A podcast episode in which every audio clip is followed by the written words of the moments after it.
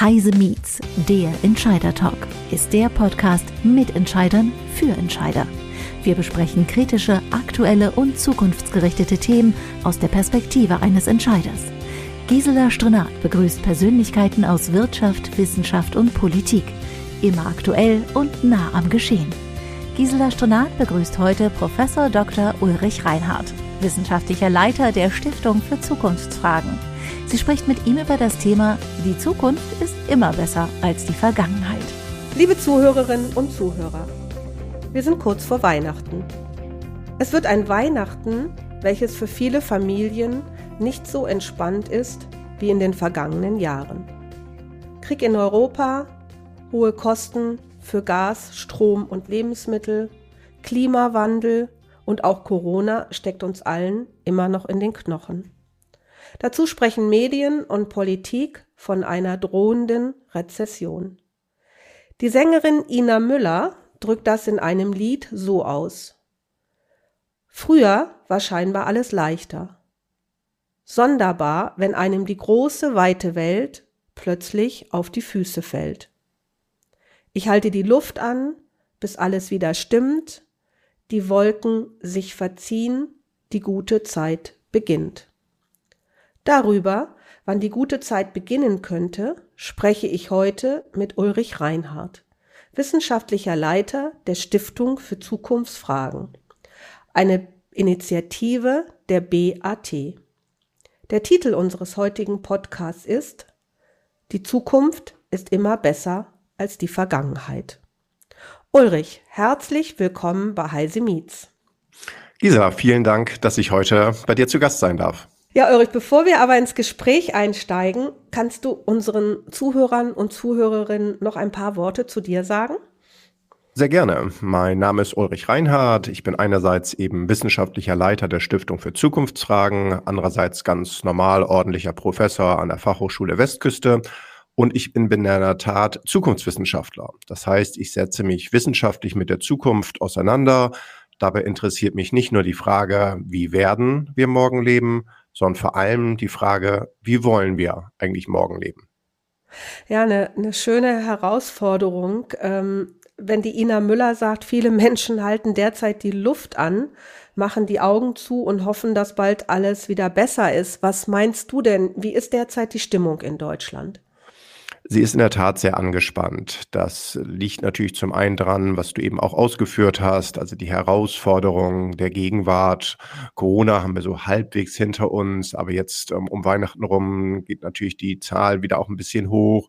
Es ist die Unsicherheit, was den Krieg in der Ukraine angeht. Es ist die Unsicherheit, was die Inflation angeht. Wir haben jetzt ein Jahr hinter uns, wo die Inflation zum ersten Mal wirklich seit den 70er Jahren wieder im zweistelligen Bereich ist. Also es sind natürlich gefühlt zumindest ähm, ungewöhnliche Zeiten, aber man darf nicht vergessen, Herausforderungen gehören dazu. Und wenn alles immer nur so bleiben würde, wie es in der Vergangenheit war. Da gäbe es ja nichts, was langweiliger wäre. Du hast gerade in deiner Vorstellung gesagt, du bist ja Zukunftsforscher, du kümmerst dich darum, wie könnte unsere äh, Zukunft aussehen. Was meinst du? Kommen wir wieder dahin, wo wir vor Corona und vor Preiserhöhungen waren? Es kommt darauf an, was wir uns jetzt anschauen. Also wenn wir uns die Lebensqualität und den Lebensstandard anschauen, dann werden wir mit Sicherheit dort wieder hinkommen. Die Lebensqualität und der Lebensstandard werden auch wieder weiter steigen, werden also sogar höher sein als vor Corona und jetzt vor Ausbruch des Krieges. Das ist historisch immer so gewesen. Und wenn wir uns jetzt so mal alleine die letzten 50 Jahre anschauen, es gab ja wirklich immer große, große Einschnitte. Ich erinnere mich noch so ein bisschen an die Ölenergiekrise, als ich jung war, wo meine Eltern da nicht Auto fahren durften. Dann natürlich Tschernobyl 86, wo man auch gesagt hat, das verändert die Welt. Wir durften nicht in die Schule gehen, hatten Homeschooling, durften nicht rausgehen zum Spielen. Natürlich war noch das die Zeiten des Kalten Krieges mit Pershing 2, SS-20. Also die Bedrohung des Krieges war unmittelbar um Deutschland herum. Dann könnten wir uns den ersten Golfkrieg anschauen, zweiten Golfkrieg, 9-11 natürlich, die ganzen Wirtschaftsfinanzen, Griechenland, Euro-Krisen, was wir nicht alles hatten in den letzten 10, 20 Jahren. Und jetzt ist es natürlich auch wieder da. Das heißt aber nach jeder Krise ist das Leben ja weitergegangen und wir haben uns weiterentwickelt, auch als Gesellschaft. Und das wird mit Sicherheit auch dieses Mal so sein. Aber dann frage ich mich, warum sagen so viele Menschen immer in der Vergangenheit war alles besser? Warum verklären wir das so? Hast du dafür eine Erklärung? Also rein medizinisch gesehen ist es erstmal ein Schutzmechanismus. Wir erinnern uns in unserem Gehirn immer eher an das Gute als an das Schlechte. Also das klassische Beispiel ist, wenn wir beide jetzt über unsere Kindheit reden würden, dann würden wir wahrscheinlich sagen, ach Mensch, früher das Wetter war immer schön, wir sind den ganzen Sommer über barfuß im Freibad unterwegs gewesen oder haben auf den Straßen gespielt. Dabei war ja auch das Wetter nicht früher besser. Also das ist ja, wir erinnern uns aber eben an die schönen Sachen. Oder wenn wir uns über Urlaube unterhalten, dann nehmen wir die Urlaube raus, die besonders schön waren und nicht die Urlaube, die vielleicht nicht so rund liefen. Also das ist einfach ein Schutzmechanismus. Andererseits tut es natürlich gut, sich auch an äh, Sachen zu erinnern, die in der Vergangenheit positiv waren. Die Gegenwart, da sehen wir eben oft eher ja die Herausforderung. Und das ist etwas, was vielleicht auch typisch deutsch ist. Also in anderen Ländern ist es nicht so. Da wird eher mit Optimismus auf die Gegenwart und auf die Zukunft geschaut, vor allem aber mit Hoffnung. Und das ist etwas, fürs vielleicht jetzt auch so gerade um die Jahreswende ein wenig in Deutschland fehlt, ähm, die Hoffnung eben, dass es auch besser werden wird und bisschen so die Vogelstrauß-Mentalität. Viele stecken jetzt eben doch gerade den Kopf in den Sand. Damit will ich nicht in Frage stellen, dass auch große Herausforderungen da sind. Wir müssen Lösungen finden, aber das werden wir eben auch. Wenn wir jetzt nochmal die Ängste anschauen und ihr in euren Studien schaut, sind diese Ängste Geschlechter oder Altersgruppen unterschiedlich? Es kommt drauf an. Also erstmal kann man insgesamt sagen, wenn man so die Ängste in drei Kategorien unterteilt. Es gibt ja immer die materiellen Ängste, dazu gehört sowas, was du eben angeführt hast, Inflation, Preissteigerung, aber auch sowas wie Arbeitslosigkeit, Rentensicherheit, ähm, Pflegeversicherung, Wohlstandsverlust, diese ganzen Sachen da müssen wir sagen, sind die Ängste insgesamt eher zurückgegangen im Zeitvergleich. Lediglich bei diesem Punkt Preissteigerung sind sie nach oben gegangen. Dann gibt's die Ängste, die so das eigene Wohl umfassen. Das sind solche Sachen wie Kriminalität, wie Gesundheitsvorsorge, Terrorismus, aber natürlich auch ähm, Gesundheit im Sinne von Epidemien. Das ist auch zurückgegangen bis auf den Punkt Epidemien durch Corona. Also im Zeitvergleich sind wir schon mal von den Ängsten her kleiner geworden, bis auf diesen großen Bereich des Gesellschaftlichen, also Zweiklassengesellschaft, ähm, Egoismus, Einfluss der Medien, Umwelt. Das ist wirklich der Bereich, der nachweislich sehr stark gestiegen ist. Also ist erstmal positiv, dass durch die Bevölkerung, durch in den Bereichen materiell und eigenes Wohl die Ängste kleiner geworden sind, im gesellschaftlichen Bereich größer. Dann hast du mich nach den Unterschieden gefragt. Einerseits werden Klischees bestätigt, also die junge Generation schaut positiver in die Zukunft als die ältere Generation. Das erklärt sich von selbst. Die junge Generation hat die Zukunft vor sich. Bei der älteren Generation ist die Zukunft einfach rein zeitlich schon kürzer. Der Großteil des Lebens liegt natürlich in der Vergangenheit. Und wenn wir uns dann noch Einkommensgruppen anschauen, das ist immer die zweite große ähm, Unterscheidung, da kann man wirklich sagen, je höher das Einkommen, desto geringer sind die Ängste. Da merken wir eben doch, dass auch ähm, eine gewisse finanzielle Sicherheit schon dazu beiträgt, dass du positiv auf die Zukunft schaust. Mhm. Das ist mehr Sicherheit da, ne? Ganz klar. Ich möchte auch nochmal auf dieses Thema Sicherheit kommen. Meine, äh, wir, du hast vorhin so ein paar Krisen genannt, durch die wir ja in den letzten 50 äh, Jahren schon durch mussten. Und äh, wenn ich mir heute mal anschaue, gerade mal den Bereich Arbeit, Arbeitskräfte. Ihr untersucht ja auch die, die Arbeitssituation in Deutschland. Nicht hm. nur die Bitkom-Zahlen sehe, fehlen uns im Moment 137.000 Menschen in der IT-Industrie. Und äh, äh, wenn wir jetzt äh, von Rezession reden, also von Entlassungen, Rezession heißt ja Firmen schließen und, oder müssen entlassen, um, um nicht zu schließen. Ähm, dann müsste es doch eigentlich für jeden sehr beruhigend sein, wenn genug Arbeit da ist. In der Vergangenheit, wenn wir Rezessionen hatten, war immer keine Arbeit da. Das ist ja auch noch gar nicht so lange her, das kennen wir ja zum Teil alle noch. Warum ist trotzdem die Angst in der Bevölkerung da? Wird das hm. falsch kommuniziert oder wird das überhaupt nicht verstanden? Ich fürchte beides so ein bisschen. Also du hast natürlich recht. Also wenn wir uns jetzt allein die harten Zahlen mal anschauen, Arbeitslosigkeit hat sich an sich seit der Wiedervereinigung mehr als halbiert. Das dürfen wir nicht vergessen. Also wir haben viel mehr Menschen in Lohn und Brot bekommen. Es sind, glaube ich, sechs Millionen Menschen in Deutschland, die mehr in einem geregelten Arbeitsverhältnis stehen. Trotzdem, und die, du hast völlig recht, also die größere Herausforderung ist ganz klar der Fachkräftemangel und nicht die Problematik der Arbeitslosigkeit. Natürlich ähm, geht Arbeitslosigkeit immer sehr nah dran an Bildungsgrad. Also je eher jemand bereit ist, auch in die Bildung zu investieren, sei es jetzt in die schulische Bildung, Ausbildung, Weiterbildung, desto sicherer ist er an sich, was den Arbeitsmarkt angeht. Kommuniziert wird natürlich oftmals die Herausforderung, so ein bisschen Bad News are Good News könnten wir jetzt auch sagen. Wir müssen natürlich etwas tun, dass wir bestimmte Arbeitsplätze auch besetzen. Du hast jetzt eben den ganzen Technologiesektor angeführt. Wir könnten uns ja genauso den Pflegesektor anschauen, die hm, dem Thema Gesundheit. Also das sind natürlich auch große, große Herausforderungen, wo wir händeringend mehr Arbeitsplätze brauchen die junge Generation kann ehrlicherweise relativ entspannt ähm, in die Zukunft schauen, was das angeht. Also auch wenn ich mit meinen Studierenden spreche, da ist die Angst vor Arbeitslosigkeit nicht wirklich da. Nichtsdestotrotz suchen sie den sicheren Arbeitsplatz. Also da gab es neulich auch wieder eine Studie, der beliebteste Berufswunsch derzeit ist wieder Beamter zu werden, weil damit natürlich Sicherheit suggeriert wird und mir kann an sich von der Lehre bis zur Bahre nicht wirklich was passieren. Aber insgesamt, wenn wir über die Arbeit der Zukunft sprechen, dürfen wir eins nicht vergessen. Wir müssen zusehen, dass wir die Arbeitsplätze besetzt bekommen. Aber wir müssen auch darüber nachdenken, wie lange wollen wir in Zukunft eigentlich arbeiten. Vergessen wir nicht die letzte wirkliche Arbeitszeitverkürzung. Das ist jetzt mehr als 60 Jahre her, also von der sechs Tage auf die fünf Tage Woche. Man könnte jetzt ja auch ein bisschen kritisch fragen, Mensch, wenn wir diese ganze Digitalisierung, Technisierung haben, warum haben wir die eigentlich, wenn wir in Zukunft genauso viel arbeiten müssen? Also da erwarte ich auch dass meine Kinder oder zumindest meine Enkelkinder nicht mehr 40 Stunden pro Woche ne, im Beruf stehen werden. Mhm. Auf dem Thema würde ich gerne noch ein bisschen bleiben. Äh, was meint ihr, wie entwickelt sich Arbeit grundsätzlich? Du hast eben das Thema Digitalisierung angesprochen und Digitalisierung wird ja im Grunde genommen, ich will jetzt nicht sagen Arbeitsplätze vernichten, aber wird Arbeit verändern. Wenn wir mal schauen, im Jahr 2035 hat Deutschland die älteste Bevölkerung der Welt. Mhm. Jetzt kommt ja auch immer diese Diskussion, ähm, wenn wir jetzt weniger Arbeitende haben, aber mehr Rentner, wer bezahlt das eigentlich? Wie verschiebt sich das alles? Ja, aber das ist ein, ein, wichtiger Punkt, den du schon angesprochen hast, Sicherheit der Rente. Also wir erinnern uns ja wahrscheinlich alle noch an Norbert Blüm, die Rente ist sicher. Damit hat er natürlich recht gehabt. Er hat ja nie was zur Höhe der Rente gesagt. Und wenn jetzt heute über die Rente gesprochen wird, kann man natürlich auch festhalten, natürlich wird es in Zukunft eine Rente geben. Das brauchst du alleine schon, um den sozialen Frieden in einem Land mit einer Demokratie aufrechtzuerhalten. Wir dürfen aber auch nicht vergessen, die Rente hat nie als umlagefinanziertes System funktioniert. Also als Bismarck sie erfunden hat, schon da war es, dass mehr reingeschossen wurde vom Staat, als dass das durch die Beitragszahlungen kam. Das wird sich in Zukunft natürlich noch weiter verschieben und natürlich kann jetzt die junge Generation nicht alleine die Rente der älteren Generation stemmen.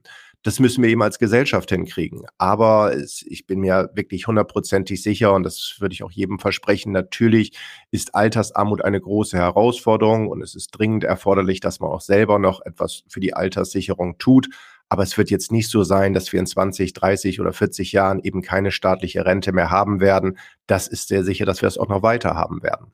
Lass uns noch mal ein bisschen auf diesem Zukunftsbegriff bleiben. Du hast vorhin gesagt, es gibt, ähm, es gibt Veränderungen äh, zwischen höher verdienenden und weniger verdienenden, auch zwischen mhm. jung und alt.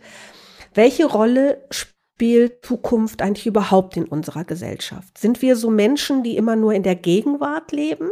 Oder sind wir eher Menschen, die sagen, ich, wie du es eben auch gesagt hast, ich muss auch was für die Zukunft tun. Ich muss die Zukunft mitgestalten. Manchmal habe ich so das Gefühl, wir sitzen alle wie das Kaninchen vor der Schlange und warten, was da passiert. Ist das ein falscher Eindruck von mir?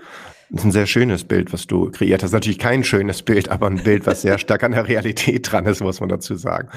In Zukunft wird sehr unterschiedlich gesehen. Also ich darf ja hm, häufiger mit Politikern sprechen.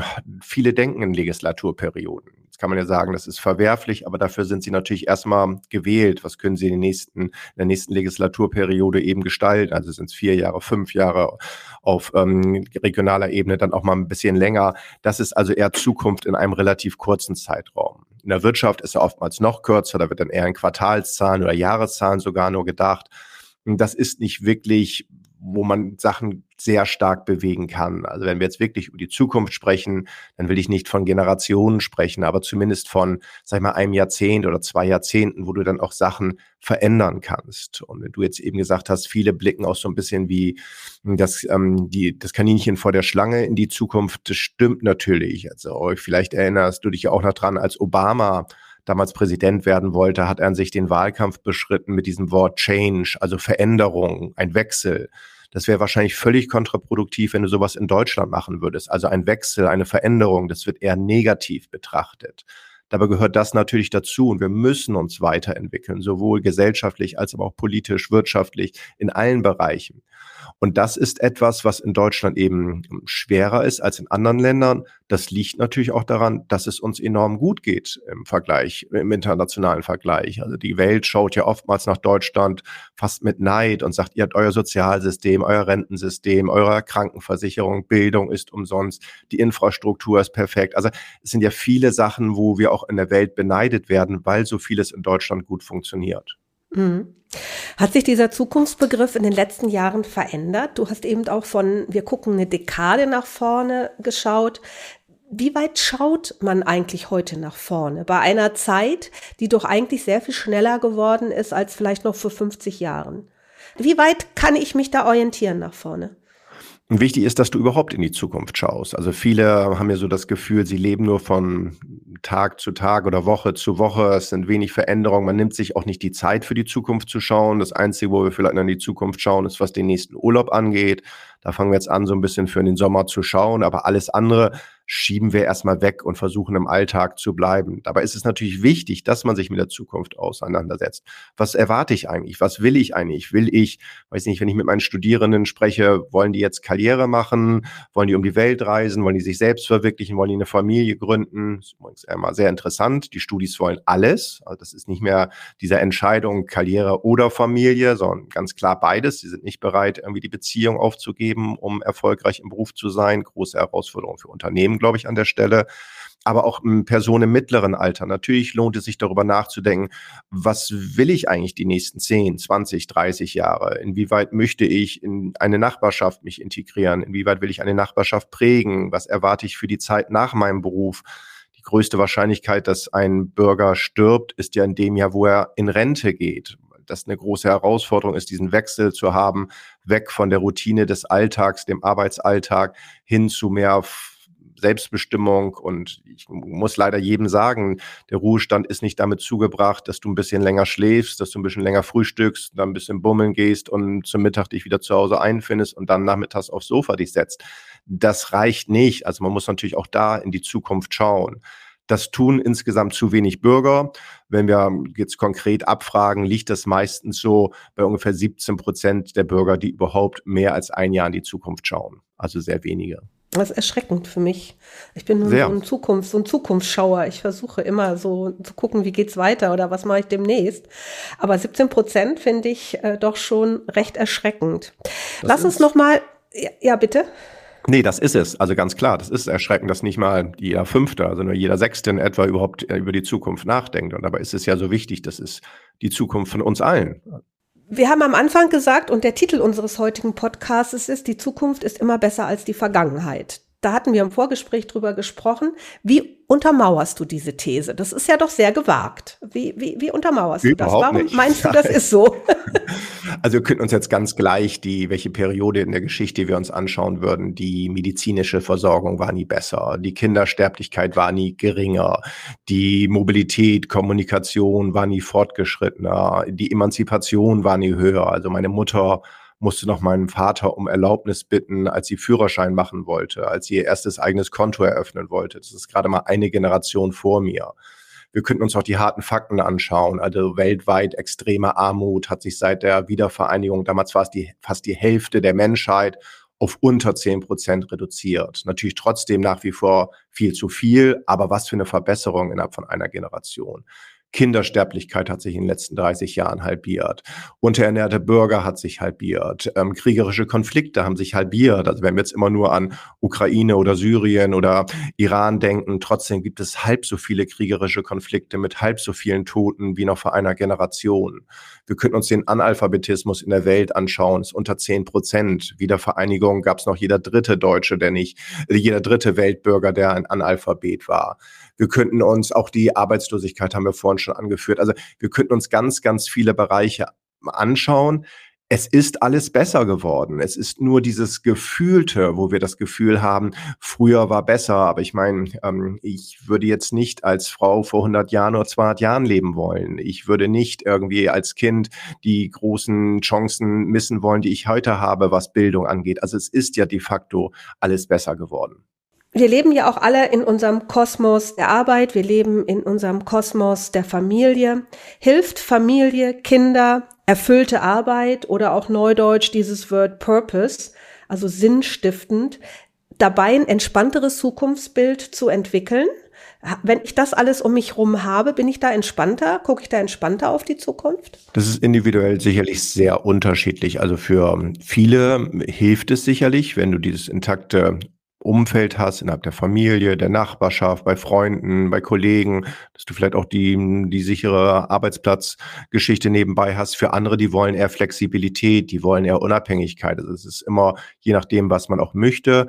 Rein faktisch ist es natürlich in der Tat so, also wenn du dir jetzt Lebenserwartung anschaust, die ist höher, wenn du Kinder hast. Du, die Lebenserwartung steigt, wenn du durch dein Leben lang auch dich weiterbildest und etwas dafür tust, dass du im Kopf halt immer dabei bleibst und dass du dich weiterentwickelst. Also es gibt natürlich schon diese Zahlen, aber natürlich ist, muss man auch immer kritisch hinterfragen, was möchte ich von meinem eigenen Leben? Und vielleicht möchte ich mehr im Hier und Jetzt leben, vielleicht möchte ich gar nicht so viel über die Zukunft nachdenken.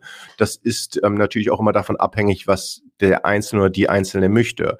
Wenn du mich jetzt persönlich fragst, sage ich ganz klar, ich erwarte für die Zukunft eine Renaissance der Familie, dass wir die Deutschen wieder mehr Kinder bekommen. Ich erwarte eine Renaissance der Nachbarschaft, dass man wieder mehr Wert auf die Nachbarschaft legt, also weil das einfach so diese menschlichen Grundbedürfnisse sind, Gemeinschaft, Geselligkeit, was das Leben natürlich auch lebenswert macht aus meiner Sicht. Insofern erwarte ich, dass das schon in Deutschland in Zukunft auch wieder eine höhere Bedeutung haben wird. Das, das wäre sehr schön, weil ich glaube, wir hatten das viele Jahre doch etwas vergessen. Da komme ich auch gleich nochmal drauf. Mhm. Aber lass uns noch mal ein bisschen in die Medien schauen. Wenn ich mir heute Nachrichten anschaue, Zeitungen lese und so weiter, höre ich von vielen Menschen, äh, die auch, sagen wir mal, in Führungspositionen sind oder auch an, ansonsten da sind, die mir sagen, ich höre mir das überhaupt nicht mehr an. Da sind mir mhm. immer nur Negativmeldungen ich habe den Eindruck, es gibt gar nichts Schönes mehr. Die reden immer nur äh, von Negativdingen. Ähm, mein Eindruck ist, äh, dass wir da insgesamt einen Fehler machen, dass, dass wir da etwas in eine ängstliche, negative Ecke schieben, was wir gar nicht so machen müssten.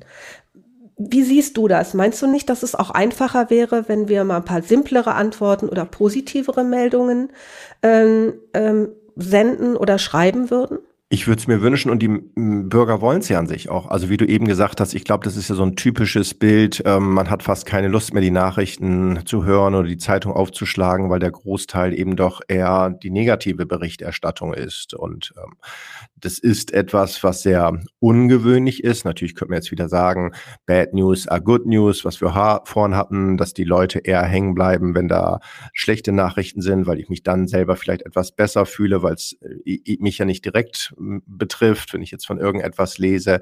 Aber insgesamt ist es natürlich eine Herausforderung. als was ich da glaube, was helfen würde, und die Relevanz ist ja auch für die Bevölkerung höher, wenn man eher auf die lokalen Nachrichten geht. Also das ist ja etwas, was wir an sich wollen. Vielleicht ist es auch gar nicht zu entscheiden. Ich weiß nicht, ob du dich noch dran erinnerst, vor ein paar Monaten, als ähm, in den USA der das äh, House of Representatives und der Senat neu gewählt wurden, wo wir irgendwie in Deutschland verfolgt haben, wie jetzt in welchem Staat welcher Gouverneur und welcher Senator und welcher Hausrepräsentant ähm, gewählt wird, was ja furchtbar weit weg für uns ist. Und dann ging es darum, was in zwei Jahren in der Präsidentschaftswahl betrifft. Also wo ich sage, muss das die deutsche Medienlandschaft prägen. Das fand ich schon überraschend. Also da würde ich mir mehr positive Nachrichten wünschen. Und du hast natürlich völlig recht. Also eher hören wir davon, dass 500 Mitarbeiter bei einem großen Unternehmen entlassen wurden, als dass wir davon hören oder lesen, dass irgendwo neues Personal eingestellt wurde. Das taucht ja kaum auf in den Medien, was natürlich absurd ist, dass wir solche Sachen nicht nach vorne bringen, weil das ist ja etwas, was alle auch hören und lesen wollen, weil es eben auch gut tut. Ja, das würde natürlich auch eine Stimmung in einem Land äh, auch verbessern. Ne? Dann Angst ja, ist ja bekanntlich, klar. Angst ist ja, ja, bekanntlich ein schlechter Berater. Und wenn ich über Meldungen Angst schüre, äh, dann, dann tue ich ja so einem ganzen Land oder so einer Gesellschaft auch nicht gut, nichts Gutes. Hast du völlig äh, recht, ja. Wir haben ja viel eben drüber gesprochen, dass es, dass, dass sehr viel Gutes auch in den letzten Jahrzehnten passiert ist und dass wir viel weiter sind als noch unsere Eltern und Großeltern. Was rätst du aber heute Menschen, die dazu neigen, immer noch Angstzustände aufzubauen vor der Zukunft. Also erstmal muss man es ja akzeptieren. Also es ist ja so Perception is Reality, also was der Einzelne oder die Einzelne fühlt oder denkt, das ist erstmal deren Realität. Natürlich kann ich jetzt als Wissenschaftler sagen, gut, schauen wir uns jetzt die harten Fakten an, die spiegeln das nicht wieder. Das hilft dir aber jetzt nicht automatisch, wenn trotzdem diese gefühlte Unsicherheit da ist. Und da empfehle ich natürlich schon ähm, einfache Dinge, die auch aus der Psychologie halt wirklich funktionieren. Also es gibt ja diese schönen Beispiele, wenn man sich jetzt über den Beruf ärgert und den Beruf eher als negativ wahrnimmt und man sich darüber ärgert, was heute wieder war. Da gibt es Versuche, die relativ einfach sind, dass man sich einfach am Ende des Arbeitsalltag mal hinsetzt und zwei Dinge nur aufschreibt, die positiv waren. Ob es jetzt irgendwie der nette Kaffee mit einem Kollegen oder der Kollegin waren, ob es irgendwie ein freundlicher Kunde war, ob es ein kleines Erfolgserlebnis war aber dass man das Gehirn kann man natürlich genauso trainieren wie jetzt irgendeinen anderen Muskel im Körper, dass du positiver denkst, also dass du eher Sachen hoffnungsvoll siehst. Und wir haben jetzt gerade auch in der Stiftung nochmal untersucht, möchten die Deutschen eigentlich mehr positiv für sich selber denken und nicht so schnell in diese negative Spirale verfallen. Drei Viertel nehmen sich das vor für das neue Jahr. Also das ist ja wieder eine große Chance und vielleicht das wäre das auch so ein bisschen der Appell, an die Zuhörer jetzt von dir zu sagen, denkt doch auch mal hoffnungsvoll auf die Zukunft. Was ist alles positiv heute gewesen? Was kann ich auch selber positiv für die Zukunft prägen? Woran erfreue ich mich? Und das ist doch auch, was das Leben dann an sich lebenswert macht und wo vielleicht auch dann wieder so eine Grundstimmung in unserem Land erzeugt werden könnte, die eher positiv in die Zukunft blickt und nicht mit so viel Sorge und Ängsten. Das würde ich jetzt gern ein bisschen mit dir tun. Ich würde jetzt mal so ein bisschen so ein, so ein Zukunftsbild aufbauen. Äh, ich würde gern damit mit anfangen. Was meinst du, wie sieht generisch unsere Zukunft aus? Was erwartet uns so im, im, im Großen? Also jetzt politisch, gesellschaftspolitisch. Also wir gehen in das Thema Nachhaltigkeit. Wir haben den Krieg mhm. in der Ukraine, wo wir hoffen, dass er bald zu Ende ist. Was, was erwartet uns da? Also natürlich haben wir riesige Herausforderungen vor der Brust. Der Klimawandel ist vielleicht die größte Herausforderung, der wir uns insgesamt jemals stellen mussten in unserem Leben. Aber auch dafür werden wir natürlich eine Lösung finden. Also wenn der Druck zu groß ist und wenn wir wirklich merken, dass das wirtschaftlich eine große Herausforderung wird, dass bestimmte Inseln dann auch unterhalb des Meeresspiegels liegen, also die Lebensgrundlage von Menschen betroffen ist, dann werden wir Lösungen dafür finden. Wie die aussehen werden, das weiß ich nicht. Ich bin kein Ingenieur, ich bin niemand, der das jetzt machen kann, aber es wird jetzt nicht nur über einen, Verhaltenswe einen Verhaltenswechsel funktionieren, dass wir jetzt alle, weiß nicht, weniger Fleisch essen, weniger fliegen. Das ist gut und sollte jeder seinen Beitrag zu leisten. Aber insgesamt brauchen wir natürlich genauso technische Innovation, technische Weiterentwicklung, um dem Klimawandel zu begegnen. Diese Politikverdrossenheit, die ich auch als Herausforderung sehe, da müssen wir ein bisschen auch als Gesellschaft aufpassen und nicht immer von denen da oben sprechen oder die nur an ihr eigenes Wohlergehen denken. Natürlich muss man auch selber bereit sein, ein bisschen was dafür zu tun. Und diese Bereitschaft mitzuarbeiten, gerade auf lokaler Ebene, ist ja nicht sehr hoch. Also da würde ich auch immer dran appellieren, sei auch ein Bürger des Landes, übernehmen Verantwortung und schau mit Mut eben in die Zukunft. Also das sind sicherlich Dinge, die jeder Einzelne auch tun sollte. Vor allem, glaube ich, aber ist es wichtig, eben auch so für sich selbst zu schauen. Wir hatten vorhin ganz kurz angesprochen, diesen Bereich Familie, Gemeinschaft, Geselligkeit. Ich glaube, wenn wir die Digitalisierung an, uns anschauen, das ist ein Geschenk und es ist ganz, ganz toll. Aber natürlich ist es trotzdem wichtiger, dass, weiß nicht, wir beide zusammen Kaffee trinken gehen, als dass wir nur darüber posten und hin und her und schreiben, dass wir mal wieder zusammen Kaffee ge trinken gehen sollten. Also ich glaube wirklich, dieses, die, der Austausch zwischen den Menschen, das ist etwas, was gerade auch fürs neue Jahr bei jedem im Vordergrund stehen sollte, denn das macht das Leben nachweislich eben auch lebenswerter. Ja, ich, ich denke auch, wir sind so zu stark ähm, äh, in, in, in die Defensive mit anderen Menschen gegangen und wir müssen mehr mhm. in die Offensive wieder gehen. Welche Rolle wird denn in Zukunft Wohlstand spielen? Für Deutschland war Wohlstand oder ist Wohlstand ja extrem wichtig. Das stimmt, ja. Also man muss um, unterscheiden, ob jetzt Lebensstandard, ob der ist ja natürlich riesig in unserem Land. Wenn ich mir das international im Vergleich anschaue, sind wir ganz, ganz weit da vorne dabei. Natürlich haben wir trotzdem eine Spaltung in unserem Land, die wir auch verkleinern müssen. Also wo die wo wir eine Lösung finden müssen, dass es gerechter verteilt wird. Das ist gar keine Frage. Nichtsdestotrotz würde ich so ein bisschen mich zurückhaltend äußern, wenn es darum geht, müssen wir unseren Wohlstand, sprich unseren Lebensstandard wirklich immer weiter steigern. Und woran machen wir ihn fest? Also wenn ich jetzt die junge Generation wieder sehe, in meiner Generation war es noch so das wirkliche Ziel, irgendwie ein Auto zu besitzen und das Statussymbol Auto zu haben. Das ist bei der jungen Generation gar nicht mehr so. Also die wollen von A nach B kommen, die wollen flexibel irgendwie agieren können, aber für die ist es nicht wichtig, so ein, ein Statussymbol oder was mit Lebensstandard gleichgesetzt wurde. Jetzt habe ich es irgendwie geschafft und habe mein erstes Auto. Also da müssen wir uns ein bisschen, glaube ich, von lösen. Es muss Wohlstand muss neu definiert werden, eben eher über Lebensqualität. Und ich glaube, die größte Lebensqualität, Einheit, die wir haben, ist die Zeit. Also wir haben so vielfältigste Möglichkeiten, unsere Zeit zu verbrauchen, zu verbringen, dass wir wirklich sagen müssen, womit wollen wir sie verbringen? Also ist es nach wie vor diese klassische Teilung, ein Drittel des Tages schlafen wir, wenn wir Arbeitnehmer sind.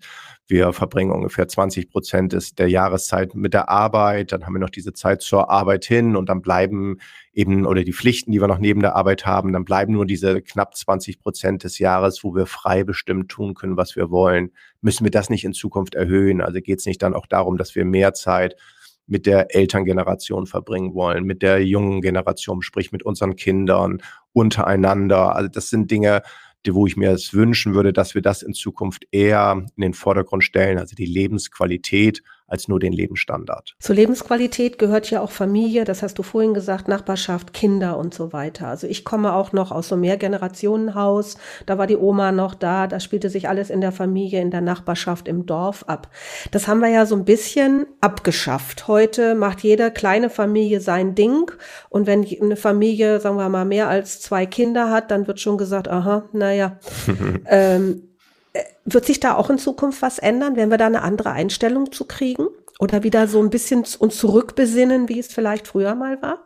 Teilweise, glaube ich. Also du hast es jetzt eben angesprochen, ein Teil der, der Gesellschaft, die eben noch ganz klar jetzt auf die Familie setzt. Für andere ist es dann vielleicht eher die Wahlfamilie. Also vielleicht müssen wir Familie auch neu definieren und jetzt ein Single oder ein kinderloses Paar kann ja trotzdem das Gefühl haben, sie lebt in einer Gemeinschaft, vielleicht mit den Nachbarn, mit Kollegen, mit Freunden, mit Gleichgesinnten. Also das hm, kann, kann ja auch durchaus sein, was ich auch überhaupt nicht jetzt irgendwie das eine besser als das andere ansehen würde. Was wichtig nur ist, dass du in Gemeinschaft lebst, dass du irgendwie jemanden hast, mit dem du deine Zeit verbringen kannst. Denn alleine sein möchte kaum jemand und äh, auch fürs Alter ist die Angst vor Alleinsein und Vereinsamkeit viel, viel größer als jetzt irgendwie vor wirtschaftlichem Abstieg oder wirtschaftlichen Herausforderungen. Also darauf mhm. müssen wir ganz klar achten. Mm, was ich mir zusätzlich aber durchaus vorstellen kann, das sieht man ja auch an den Zahlen, also dass die Scheidungsquoten in Deutschland in den letzten Jahren zurückgehen, auch schon vor Corona, dass die Anzahl von Eheschließungen wieder zunehmen, dass das etwas ist, wo wir eben feststellen, dass die Deutschen oder viele Deutsche eben doch auf dieses klassische Modell der Familie setzen werden. Und das ist, glaube ich, nicht das Verkehrteste, denn wir wissen, seit Anfang der 70er Jahre ist die Geburtenquote zu gering in unserem Land. Die Bevölkerung ist nur dank einer wirklich guten Migrationspolitik nach oben gegangen. Also da müssen wir sicherlich was dafür tun, dass in Zukunft dann auch wieder das Modell Familie in den Vordergrund rückt. Zukunft und Familie sind ja auch Kinder. Und wenn ich mhm. so ein bisschen in die Vergangenheit gucke, da hat's mich immer gegraut, wenn dann so Eltern gesagt haben, ja, Kinder müssen sich durchsetzen und die müssen mhm. so Einzelkämpfer werden und das Leben erwartet das von ihnen und die müssen ganz, ganz weit äh, vorne stehen und alle mussten, ob sie es konnten oder nicht, auch möglichst Abitur machen. Ähm, wird sich an dieser Lebenseinstellung in Zukunft was verändern, weil ich glaube, die waren nicht gut für uns und auch nicht gut für unsere Gesellschaft. Und das stimmt. Also es ist ja heute noch so, dass Kinder oftmals das Gefühl haben, dass die eher stören. Also wenn Viele Deutsche ins Restaurant gehen, am Nachbartisch sitzen irgendwelche Kinder, die sich angeblich nicht benehmen können, sind sie schnell genervt. Wir arbeiten eher mit Verbotsschildern, dass wir sagen, hier Ruhe. Wenn in der Nachbarschaft der Kindergarten aufmacht, dann kriegen wir sofort irgendwie das Gefühl, wir müssen zum Anwalt gehen, dagegen klagen. Wenn die Leute im Flieger sitzen und da sitzt die alleinerziehende Mutter vielleicht mit einem jungen Kind neben sich, dann denken wir nur, hoffentlich sitzen wir nicht neben der. Also es ist ja viele Geschichten, wo wir nicht sehr kinderfreundlich sind. Und auch die Statistik sagt eben, Deutschland ist kein Kind kinderfreundliches Land. Also sind wir in ganz Europa ganz weit hinten.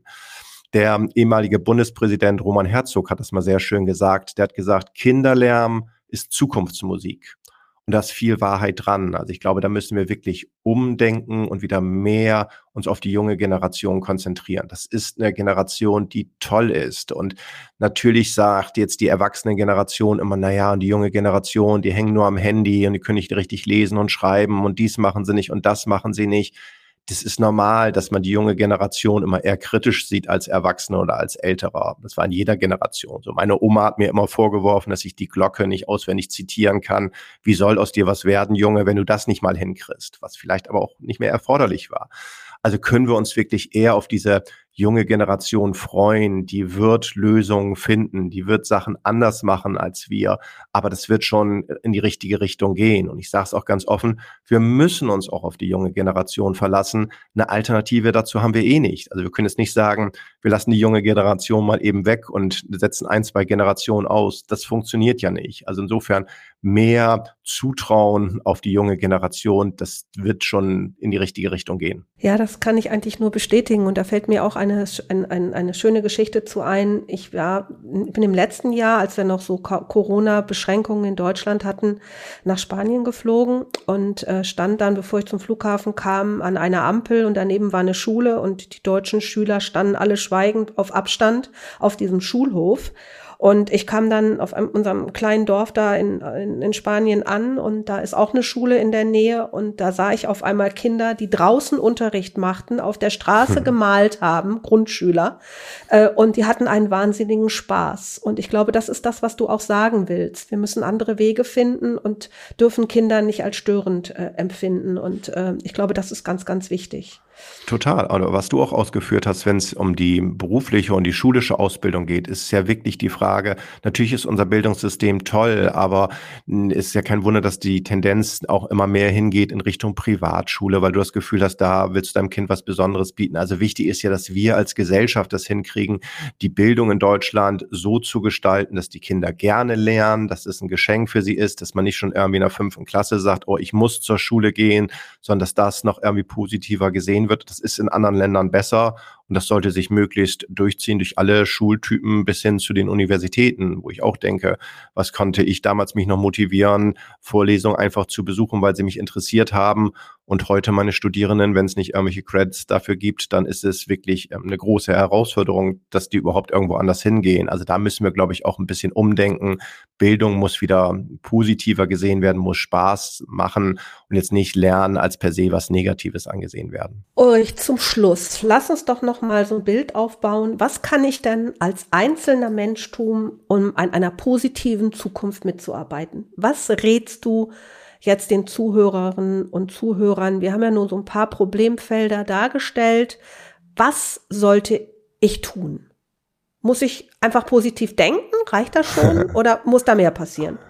Das ist ein guter erster Ansatzpunkt. Also Optimismus ist Pflicht. Das können wir erstmal festhalten, dass wir die Sachen positiv sehen, uns eher darauf konzentrieren, was möglich ist und nicht immer nur auf die Herausforderungen und dann gar nicht anfangen, weil wir das alles schon ähm, in den Vordergrund rücken und sagen, wir können ja sowieso nichts verändern und die Welt ist negativ und es geht jetzt alles den Bach runter. Also erstmal uns darauf konzentrieren, dass Dinge gestaltbar sind, dass wir nicht nur reaktiv sind, sondern dass wir aktiv auch daran mitwirken und dann, glaube ich, ist es wirklich, müsste es so eine Art konzentrische Kreise sein. Also fang an in deinem eigenen Umfeld, bei deiner Familie, bei deinen Freunden, in deiner Nachbarschaft, in, mit deinen Kollegen. Und dann sieh zu, dass sich das äh, eben erweitert. Wir können jetzt nicht irgendwie mal eben morgen die Lösung für die Welt finden oder für Europa oder für ganz Deutschland finden, sondern jeder kann bei sich eben selber anfangen. Und dazu gehört für mich, dass man einerseits Verantwortung übernimmt für sein eigenes Handeln, aber auch für andere dass wir wieder mehr anfangen zu vertrauen. Ich glaube, wir können einander vertrauen. Die Menschen sind gut. Das ist auch wirklich wichtig, dass wir jetzt nicht jedem mit Misstrauen begegnen.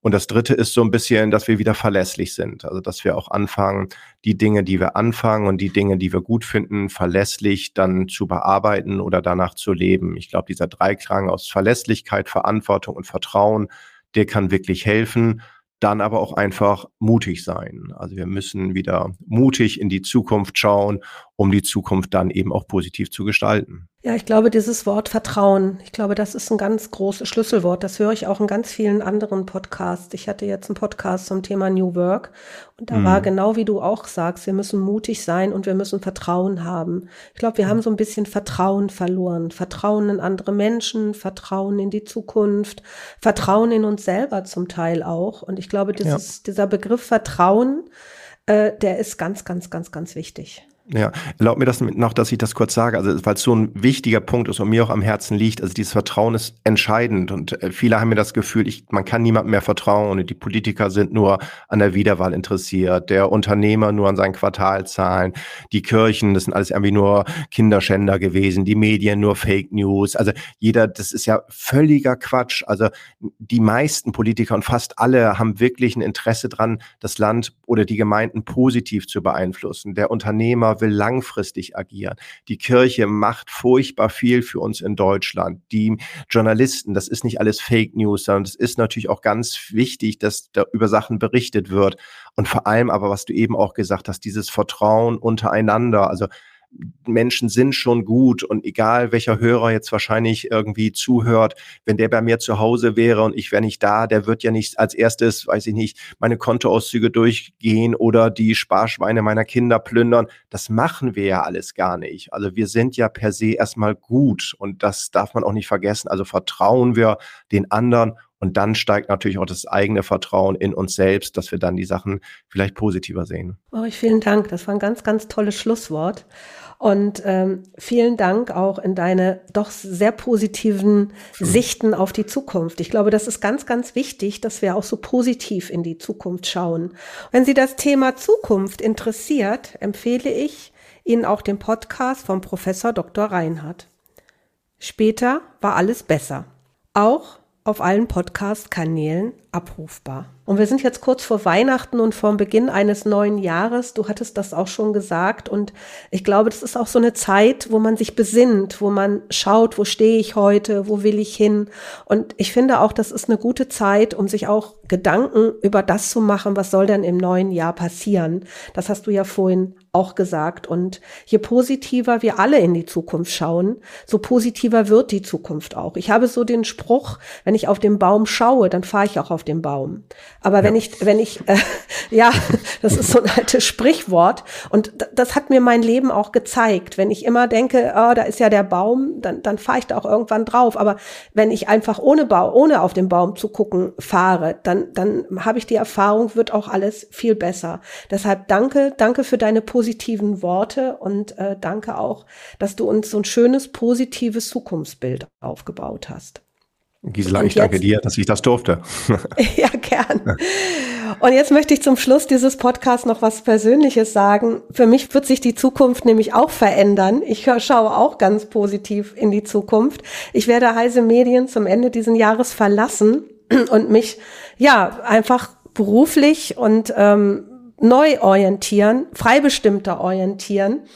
Äh, Heise Meets habe ich an einen Kollegen abgegeben an Sebastian Gerstel. Der wird ab dem neuen Jahr Heise Miets übernehmen und auch dafür zuständig sein. Und ich wünsche Sebastian viel Erfolg und äh, ich bin sehr froh, dass ich Heise Miets die ersten anderthalb Jahre aufbauen durfte.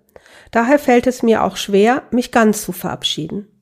Ab Februar 2023 werde ich einmal im Monat einen Podcast übernehmen. Ich hoffe, dass Heise Miets auch weiterhin treue Zuhörer und Zuhörerinnen hat. Bleibt mir nur noch an dieser Stelle Ihnen, euch ein frohes Weihnachtsfest und alles Gute, Gesundheit und Erfolg für 2023 zu wünschen. Das war Heise Meets, der Entscheider Talk. Die nächste Folge hören Sie ab dem 3. Januar 2023. Dann mit neuer Besetzung. Sebastian Gerstl von Heise Business Services übernimmt die Moderation von Gisela Stronat und stellt in der ersten Folge des neuen Jahres das neue Team von Heise Meets vor. Gemeinsam werfen sie einen Blick auf die brennenden Themen des kommenden Jahres. Bis dahin wünschen wir Ihnen frohe Feiertage.